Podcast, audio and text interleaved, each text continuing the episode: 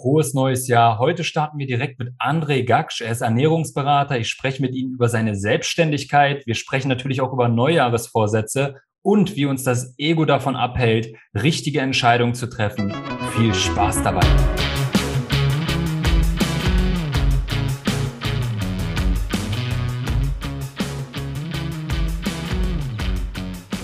Herzlich willkommen zu einer neuen Folge Gesundes Business, dein Erfolg als Gesundheitsexperte. Und heute ist der André zu Gast. Hi André. Grüß dich, Kevin.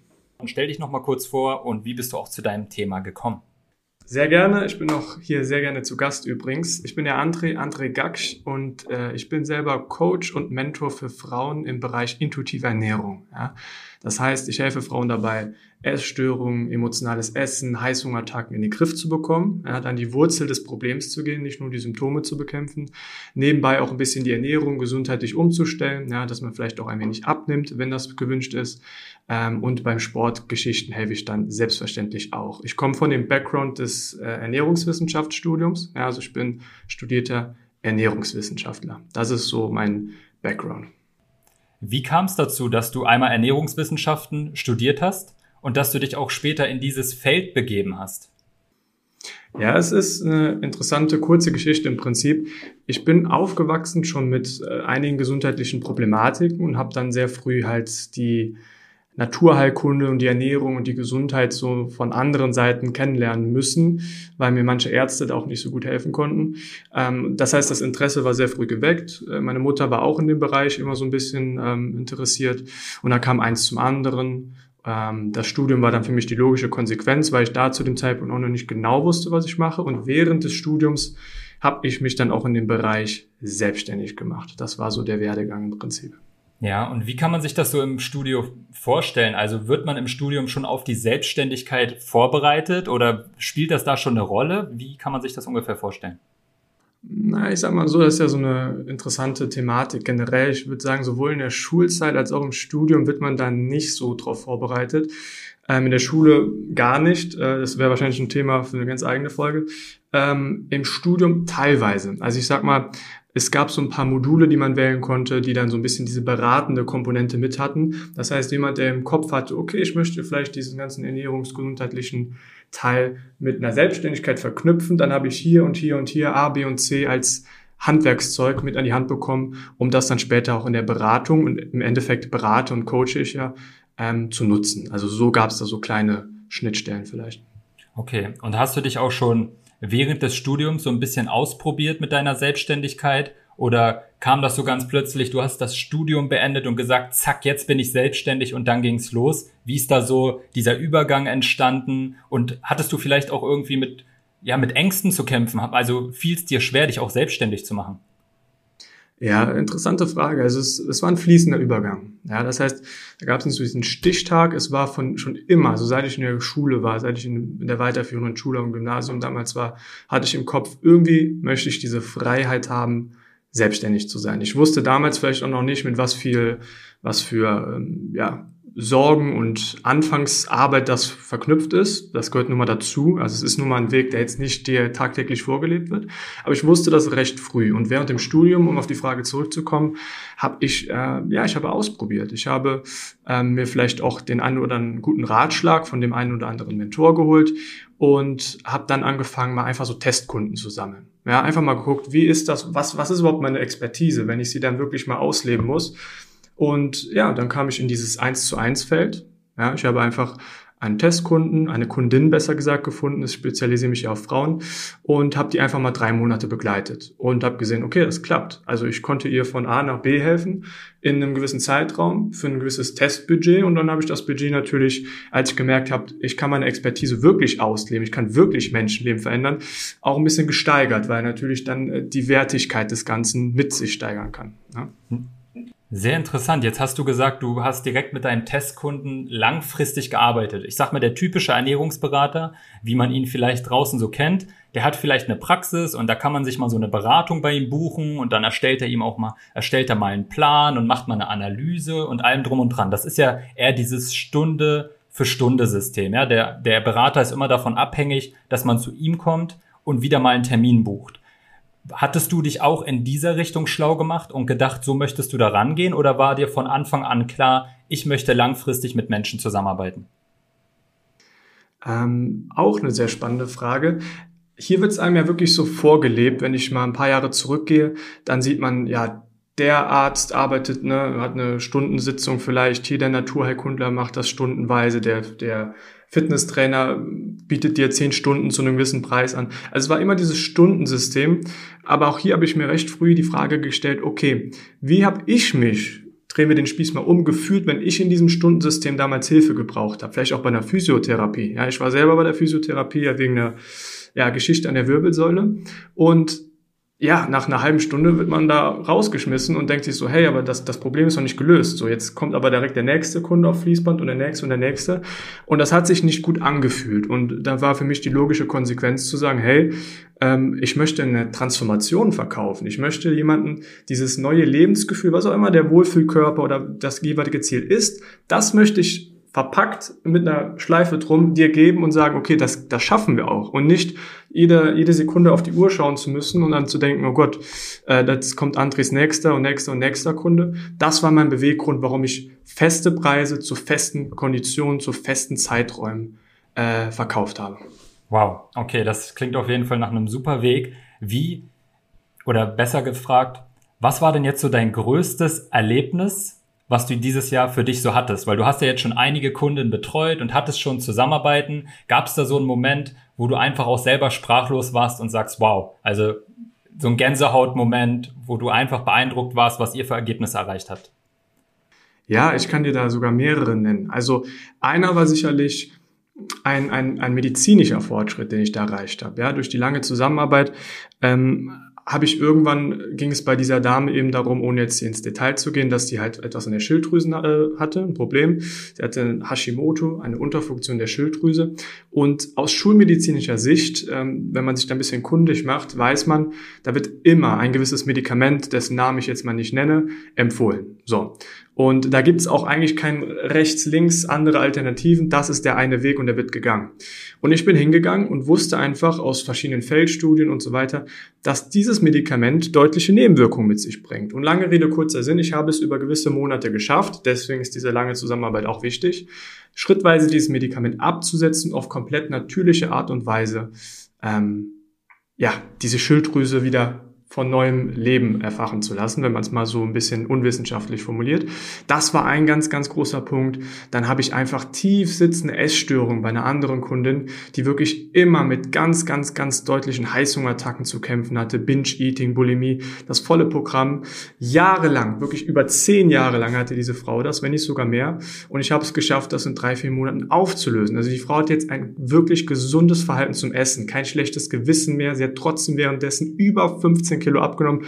Also wirklich ein Traum. Es ist wirklich äh, ein Strahlen in den Augen. Ja, ein Strahlen in den Augen. Und solche Geschichten könnte ich dir jetzt äh, noch und nöcher erzählen, ähm, um das abzuschließen, auch wenn dann einfach ein, ein Testimonial-Video kommt. Ja, ohne dass ich danach gefragt habe, ähm, guckst du auf dein Handy und siehst dann auf einmal ein fünfminütiges Video, wo dir, ohne, äh, ohne dass ich danach gefragt habe, eine Rezension kommt, wie, wie glücklich die Kundin ist.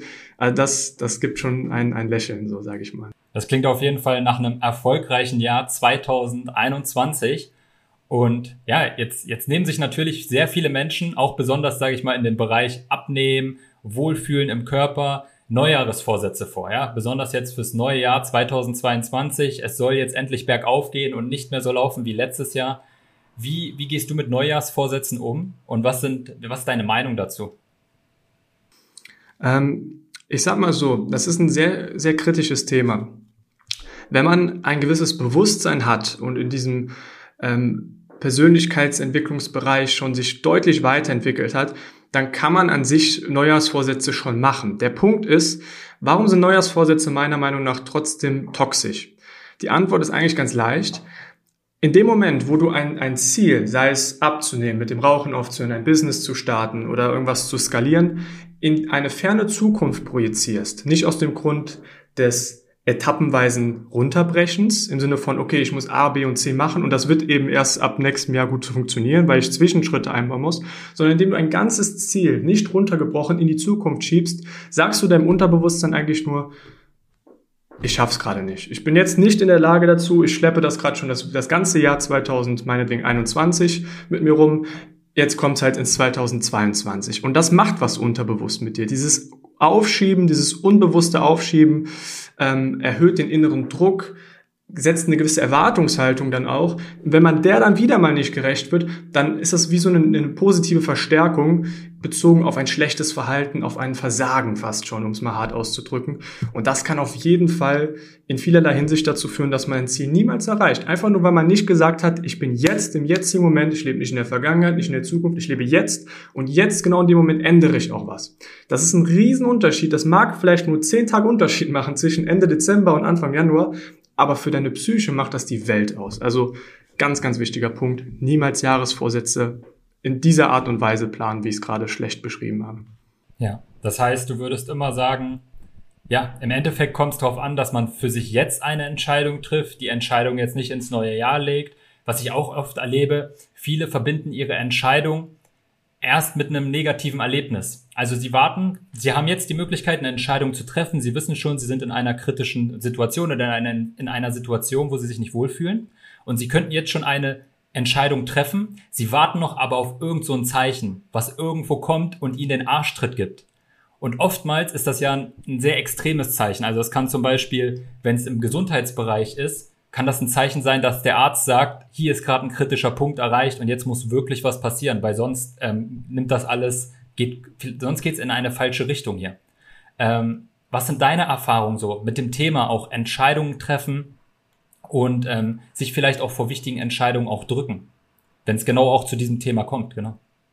Ja, es ist so, warum haben viele Menschen damit Probleme, Entscheidungen zu treffen? Das ist eigentlich ein komplexes Thema, was man aber, glaube ich, ganz leicht runterbrechen kann. Die Antwort liegt darin, dass man Angst hat vor dem Unsicheren, vor dem Ungewissen. Weil mit jeder Entscheidung, die du triffst, triffst du auch, entscheidest du dich auch gegen etwas. Erstens. Und mit jeder Entscheidung, sei sie noch so gut begründet und so weiter, bleibt ein gewisses Restrisiko, was man hat. Ja?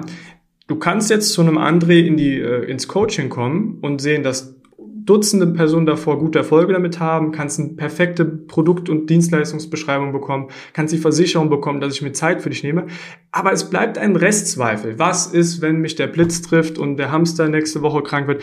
Irgendwas kann man sich immer aus den Fingern saugen. Und da ist der Punkt zwischen einer entscheidungsfreudigen und einer nicht entscheidungsfreudigen Person. Die eine Person wägt ab, geht alle Einwände und Sorgen durch, sagt, okay, ich vertraue mir, dass ich das durchziehe. Gut, erstens, ich vertraue dem, dem Kevin oder dem André, dass er das und das und das qualifikationsmäßig erreicht hat und dass er gute Ergebnisse liefern kann. Gut. Ich vertraue auch zwischenmenschlich, dass das funktioniert. Zack. Du kannst eine Checkliste machen und dann bist du auf der sicheren Seite. Und die Person, die entscheidungsfreudig ist, die weiß das, weiß aber auch, dass trotzdem ein, ein, ein Fitzel Angst ganz gesund und normal ist und geht genau dahin. Ja, Angst ist der Kompass, nicht das, der, der Punkt, der dich wegstoßen soll. Angst ist der Kompass. Geh dahin, wo du noch ein bisschen Angst vor hast, weil da ist das größte Potenzial. Auf der anderen Seite die nicht entscheidungsfreudige Person, die wägt auch ab und sagt, ja, das passt, das passt, das passt ja, aber irgendwie möchte ich noch zehn Jahre drüber schlafen und ach, ich weiß nicht, fühlt sich gerade nicht richtig an. Ja, natürlich fühlt es sich nicht richtig an, weil das dann in dem Moment auch eine kontraintuitive Entscheidung ist. Du musst auch mal ein bisschen gegen deine Intuition gehen. Wenn du alles abgewägt hast, dann ist das eine logische Entscheidung. Treff sie. Wenn du sie nicht triffst, dann triffst du sie nämlich trotzdem, nämlich meistens dagegen. Und dann verlierst du jahrelang, Jahre an, an, an Erfolg, die du dann schon haben hättest können, gesundheitlich in meinem Bereich oder äh, beruflich, businessmäßig in deinem Bereich. Und das ist schade. Das ist sehr schade. Ja. Und das, genau das erlebe ich oder das erleben wir ja sicherlich, du ja auch. Also das erleben wir in dem Punkt, dass die Menschen an einen, sie sind genau an diesem Punkt, weil sie sich jahrelang vor Entscheidungen gedrückt haben.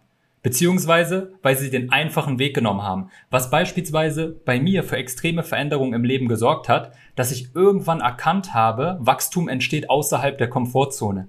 Das ist so ein toller Spruch, den man in irgendein Buch reinschreiben kann. Aber ich habe auch damals gemerkt, ich habe damals selber meine Ausbildung gemacht. Ich war selber damals in einem festen Job. Alle um mich waren in diesem Job und sie waren zufrieden. Ja? Sie haben übermäßig viel Geld verdient, also überdurchschnittlich viel Geld verdient. Ähm, überdurchschnittlich viel Urlaub hatten wir. Wir hatten alle ein tolles Leben. Aber ich habe gemerkt, sobald man sich an einem Punkt vielleicht auch einfach zu wohl fühlt, entsteht einfach kein Wachstum mehr. Also habe ich geguckt, was kann ich wie kann ich mich selber aus meiner Komfortzone holen, um einfach zu wachsen. Das war eine sehr, sehr gute Erkenntnis, die mich sehr geprägt hat in meinem Leben. Und was ich da auch raus mitgenommen habe, lieber schaffe ich mir selber Herausforderungen im Leben, bevor ich darauf warte, dass das Schicksal anklopft und mir eine Herausforderung vor die Füße legt. Weil diese Herausforderung, die dann vor meinen Füßen liegt, die wird um das Zehnfache schwieriger sein als die Herausforderung, die ich mir selber rauspicke. Und was ich noch herausgefunden habe, ist, dass das Ego eine extrem große Rolle spielt. Und da hatten wir uns im Vorgespräch auch schon mal zu unterhalten, dieses Buch, Ego is your enemy. Ja, das hat mein Leben mit verändert, dass ich einfach mal verstanden habe, erstmal, dass ich mich selber reflektiert habe, dass ich verstanden habe, wo kommt überhaupt, wo kommt, wo kommt meine Reaktion immer her? Es passiert irgendwo da draußen was und ich reagiere darauf. Unbewusst triggert mich irgendwas und am Ende des Tages ist einfach mein Ego, was rebelliert und was sich einfach dagegen wehrt, was da gerade passiert. Und du hattest ja auch sehr spannende ähm, Erkenntnisse aus diesem Buch für dich mitgenommen. Was kannst du den Zuhörern dazu erzählen? Ähm, ja, sehr interessantes Buch. Und es ist nicht nur das Buch, ich will auf das jetzt kurz eingehen, aber auch auf all mein Wissen, was ich vielleicht aus anderen Büchern damit noch äh, einbeziehen kann. Erstmal wenn ich mit einer Kundin zusammenarbeite, um mal den Bogen an den Anfang zu spannen, ist das ein Grundthema. Ich muss das ansprechen. Würde ich es nicht tun, würde A, die Coachingleistung schmäler werden, ja, weil es immer wieder bei Sachen, wo ich sage, okay, mach doch mal das und das und das, Ego-Einwände gäbe. Ja, also es ist ganz wichtig. Es ist bei der Entscheidungsfindung wichtig. Es ist im täglichen Leben wichtig. Es ist bei Konflikten, bei Diskussionen, bei Weit. Überall spielt das Ego mit rein. Dieses Bewusstsein zu schaffen, ist erstmal das A und O. Und ich würde jetzt einfach mal mich weit aus dem Fenster lehnen und sagen, würden alle Menschen auf der Welt dieses oder ein ähnliches Buch lesen und sich mit diesem Thema beschäftigen, dann gäbe es 70 Prozent weniger Kriege. Dann gäbe es wesentlich weniger politische Diskurse. Es gäbe, also ich muss die Liste nicht fortführen, um zu sagen, wie wichtig das Thema ist. Um auf die Frage zurückzukommen, was habe ich aus diesem und anderen Büchern mitgenommen? Die Essenz ist, man muss erstmal verstehen, was ist das Ego eigentlich? Ja, es ist im Prinzip die Stimme in deinem Kopf, die sich mit deinem Verstand identifiziert. Also die Identifizierung mit dem Verstand beschreibt das schon ganz gut. Da muss man verstehen, warum und woher kommt das Ego? Was für eine Aufgabe hat es eigentlich? Und das jetzt runterzubrechen wäre ein bisschen komplex, aber eine große Aufgabe ist, es soll uns eigentlich schützen. Schützen im Sinne von in der Komfortzone halten. Ja, weil das Thema hast du eben schon schön angesprochen. Es ist ein sehr breit getragenes, aber trotzdem relevantes und wichtiges Thema. Ähm, Wovor soll es uns schützen? Es soll uns davor schützen, Entscheidungen zu treffen, die eventuell negative Folgen mit sich haben können. Zum Beispiel. Das Ego versteht aber nicht, dass die Dinge, die uns kurzfristig gut tun, oftmals langfristig nicht so gut tun. Ja, es ist leichter, wenn ich jetzt äh, bei dir ins Vorgespräch komme und ein Business skalieren will, zu sagen, ja, hört sich gut an, aber irgendwie, ach, ich weiß nicht, ist ja auch gerade gar nicht so schlimm, ich, ich warte erstmal. Das ist leichter. Es tut mir kurzfristig vielleicht gut, nicht über meinen Schatten springen zu müssen, aber langfristig würde ich 20 mal mehr profitieren, wenn ich auf dich und deine Expertise höre. Ich kann dir tausend Beispiele nehmen. Es ist kurzfristig angenehm, an der Zigarette zu ziehen und den stressreduzierenden Nikotineffekt zu bekommen. Langfristig müssen wir nicht drüber reden, was passiert. Und umgekehrt versteht das Ego nicht, dass die Dinge, die uns langfristig sehr gut tun, auch mal kurzfristig unangenehm sein können. Sei es Entscheidungen zu treffen, sei es aus der Komfortzone zu kommen und so weiter und so fort. Das ist die wichtigste Erkenntnis. Und wenn man dann noch vielleicht eine Person mit großem Ego versteht oder identifizieren kann, zum Beispiel dadurch, dass sie eher kritikunfähig ist, dass sie, wie gesagt, nicht so gerne Entscheidungen trifft, dass sie einen falschen Perfektionismus hat, im Sinne von, wenn das und das und das und das gegeben ist, dann fange ich an, zu dem und den Stichtag, am 1. Januar. Ja? All diese Sachen, wenn man diese Charakteristiken erkennt und vor allem auch bei sich selber erkennt, dann weiß man, Alarmglocke geht an und hier sollte ich vielleicht mal was ändern. Das ist, glaube ich, das Wichtigste. Sehr, sehr schön auf den Punkt gebracht. Was wäre denn dann deine Empfehlung, wie mit solchen Situationen umzugehen ist? Also ganz kurz nochmal zusammengefasst, wenn jetzt jemand vor einer Herausforderung steht, jemand ist in der Situation und sagt, ich möchte jetzt wirklich was ändern, ich fühle mich nicht wohl, aber ja, es fühlt sich einfach komisch an. Ja, das könnte ja auch sogar ein Jobwechsel sein. Ne? Also ich erlebe das sehr oft, besonders in meinem Umfeld gibt es viele Menschen, die mit ihrer beruflichen Situation gerade einfach unzufrieden sind. Und die bewerben sich dann mal ab und zu und dann kriegen sie eine Absage und dann fühlen sie sich halt wieder in ihrem Job wohl. Ich denke, ähnlich kann man es auch auf die Ernährung übertragen. Ja, man fühlt sich mit seinem Körper vielleicht unwohl, man guckt in den Spiegel, besonders im Sommer. Menschen gucken im Sommer in den Spiegel und denken sich, verdammt, so, ich würde jetzt gerne am liebsten an den Strand gehen und irgendwie fühle ich mich jetzt hier überhaupt gar nicht so wohl. Ähm, ich will jetzt unbedingt was ändern, aber irgendwie zündet es bei denen nicht so ganz. Was würdest du den Menschen mit auf den Weg geben, dass sie ins Handeln kommen und endlich ihre Zukunft erschaffen, ja, und sich nicht an der Vergangenheit aufhängen und sie immer wieder reproduzieren? Ich glaube, zwei wichtige Sachen. Ich würde erstens Fragen stellen. Fragen wie, ich stelle dir jetzt die Frage, wenn für die nächsten 10 bis 15 Jahre alles so bliebe, wie es jetzt ist, mit Problem A, B, C, 1, 2, 3, was würde das für dich bedeuten? Und dann nicht direkt antworten, sondern mal wirklich kurz in sich gehen und sich wirklich fragen, was bedeutet das eigentlich? Ja, tut es jetzt wirklich so weh, diesen Geldbetrag, der vielleicht für die Dienstleistung, für das Coaching oder wie auch immer gefordert ist, zu zahlen? Wenn ich das Geld sogar habe, ich lebe ja nicht unter der Brücke, wenn ich danach diese Investition getätigt habe, tut das so weh, oder tut vielleicht das restliche Leben wesentlich mehr weh, wenn mir das und das und das entgeht? Also dieses Bewusstsein zu schaffen durch gezielte Fragen. Ich glaube, das ist schon das Wichtigste und dann überhaupt Bewusstsein zu schaffen, was ist das Ego, wie äußert sich das und wie muss ich vielleicht auch manchmal kontraintuitiv, ja, männliche Energie, weibliche Energie, etwas mehr in die männliche Energie gehen, die da heißt kontraintuitiv, rational und äh, direkt entscheidend zu handeln. Wenn du aus diesem Impuls dann auch mal ein bisschen versuchst, das zu framen, den Rahmen so zu setzen, dann bist du, glaube ich, schon auf einem, auf einem guten Weg, da rauszukommen. Sehr, sehr schön auf den Punkt gebracht. Vielen Dank dafür wenn es jetzt unter den Zuhörern ja, oder unter den Zuhörern Frauen gibt, die sagen, hey, ich würde gerne was am, im, an meinem Lebensstil verändern, an meiner Ernährungsweise verändern, wo können sie dich finden? Ja, ähm, eigentlich ganz leicht. Ähm, es gibt da zwei, drei Möglichkeiten. Der populärste ist wahrscheinlich, wo ich am, äh, am meisten vertreten bin, Instagram. Ja, da sieht man noch mal so ein paar Einblicke. Das heißt André unterstrich Nutrition, ja, wie Englisch Ernährung, Nutrition. Ähm, da kann man auf jeden Fall mal reinschauen. Und da findet man dann auch einen Link, den kann man aber auch sonst googeln. Ähm, André Gaksch Schrägstrich Ernährungsanalyse. Da kann man sich auf ein Erstgespräch bewerben, muss man kurz ein paar Fragen beantworten, das geht ganz fix. Und dann wird man auch in den nächsten 24, 48 Stunden von mir hören. Das wäre auf jeden Fall der leichteste Weg. Ansonsten, wenn man schon auf der Seite ist, ähm, kann man natürlich auch mit mir direkt in Kontakt treten, mir mal eine Frage stellen oder auch meine kostenlose Facebook-Gruppe, die da heißt Wohlfühlkörper intuitiv abnehmen. Ja, die kann man auch da finden und da ist ein reger Austausch, viele Informationen zu dem Thema. Genau, das wäre auf jeden Fall die erste Anlaufstelle. Sehr, sehr nice. Dann danke auf jeden Fall für das heutige Gespräch, die Einblicke in deine Arbeit und auch wie du da hingekommen bist. Gerne. Hab noch einen wunderschönen Tag und bis zum nächsten Mal. Macht's gut.